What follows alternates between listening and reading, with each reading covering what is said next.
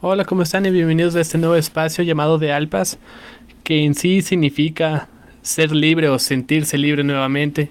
En este espacio quiero compartir un poco con ustedes lo que es más que nada eh, mi historia viviendo con diabetes o lo que es vivir con diabetes. Y en el episodio de hoy quiero hablar de un tema muy importante que es la hipoglicemia o azúcar baja en la sangre y cómo te afecta y más que nada a las personas con diabetes tipo 1 o tipo 2.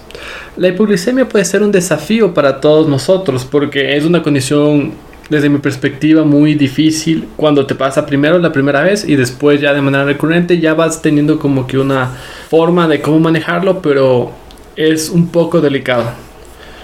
Imagina como que esta situación, estás en medio de tu día haciendo tus actividades habituales, estás en la oficina o haciendo ejercicio o con tu familia y de repente te sientes mareado, comienzas a sudar mucho, pero no es un sudor como cuando tienes el azúcar alto, esto es un sudor frío. Desde mi bueno, lo que a mí me pasa es que es un sudor frío.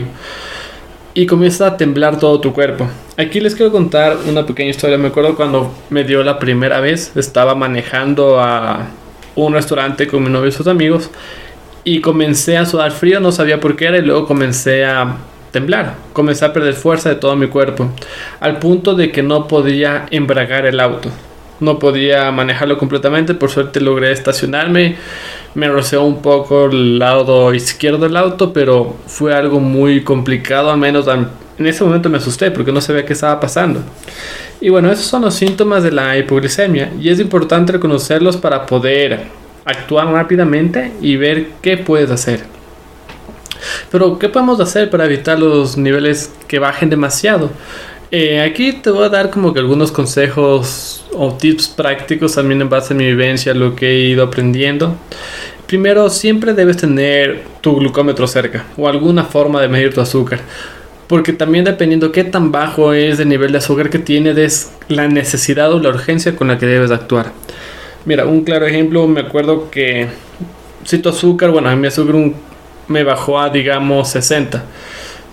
Está un poco bajo, pero no es algo que no lo puedas controlar comiendo una fruta o algo así, muy fácil de manejar. Pero me acuerdo una vez que me bajó a 38. Ya es un nivel muy bajo. Ya te sientes muy mal y también a veces no puedes controlar muy bien tu cuerpo en el sentido de no podía caminar bien en ese rato mi cuerpo se sentía pesado, me molestaba, entonces ahí ya debes tener otras acciones como puede ser tener un caramelo siempre cerca tuyo o tener algo con azúcar, alguna bebida, una Coca-Cola puede ser o algo que te ayuda a subir los niveles de azúcar. También es fundamental siempre asegurar una alimentación adecuada. ¿Y qué significa una alimentación adecuada? Es incluir alimentos con bajo índice glucémico en tu dieta Come granos enteros, verduras, proteínas y grasas saludables. Y también no te saltes ninguna comida y procura siempre las comidas frecuentes para mantener un equilibrio. Y esto es súper importante. La primera vez que fui a la nutricionista, eh, ella me decía que primero por mi metabolismo que es rápido y también por esto mismo, este caso, debía comer un mínimo de 7 veces al día.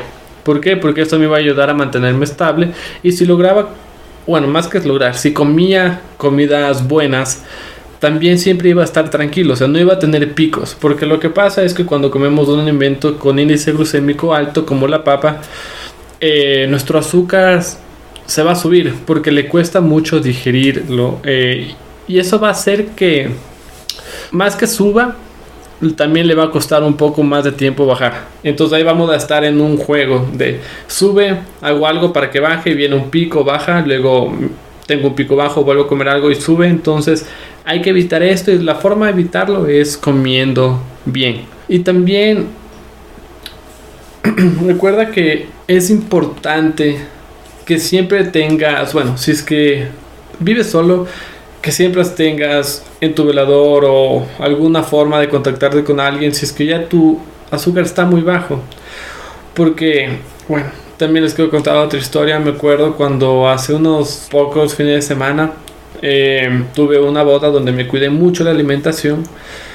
Eh, tomé mucha agua aparte, solo creo que tomé un vasito de trago o en sí no recuerdo, creo que no tomé nada pero me cuidé muchísimo lo que comía, en lo que hacía y aparte pasé muy bien. Y cuando, en base a los otros episodios que les decía, cuando estamos bien, cuando nos sentimos bien con nosotros mismos, eso también hace que nuestro azúcar se nivele.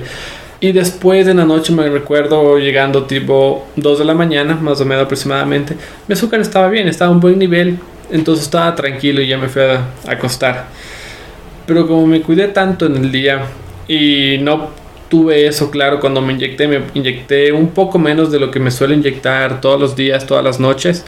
Me levanté a las 3 y media de la mañana con el azúcar bajo, estaba en 38. No sabía qué hacer, entonces lo único que hice tenía un caramelo en mi billetera porque estaba un hostal, no tenía nada cerca mío. Me comí este caramelo. Me volví a acostar para ver si así mejoraba o aumentaba un poco. Me levanté después de una hora, dos horas, igual sintiéndome aún mal y seguía en 41 entonces ahí como no tenía nada a mi alrededor, me acuerdo que estaba con mi novia ahí, mi novia también estaba preocupada de la situación. Me acordé que también otra cosa que se puede hacer para subir el azúcar es el ejercicio. Yo sé que a veces mucha gente solo asimila el ejercicio con bajar el azúcar, los niveles de azúcar en la sangre, pero también se puede subir si es que son casos específicos o con ciertos tipos de ejercicio. Porque lo que hace es que los músculos desprendan o generen azúcares para poder bueno, para poder estar bien. Tiene un nombre científico que igual si les interesa investigarlo también es bueno que lo sepan para ciertos casos que lo puedan usar.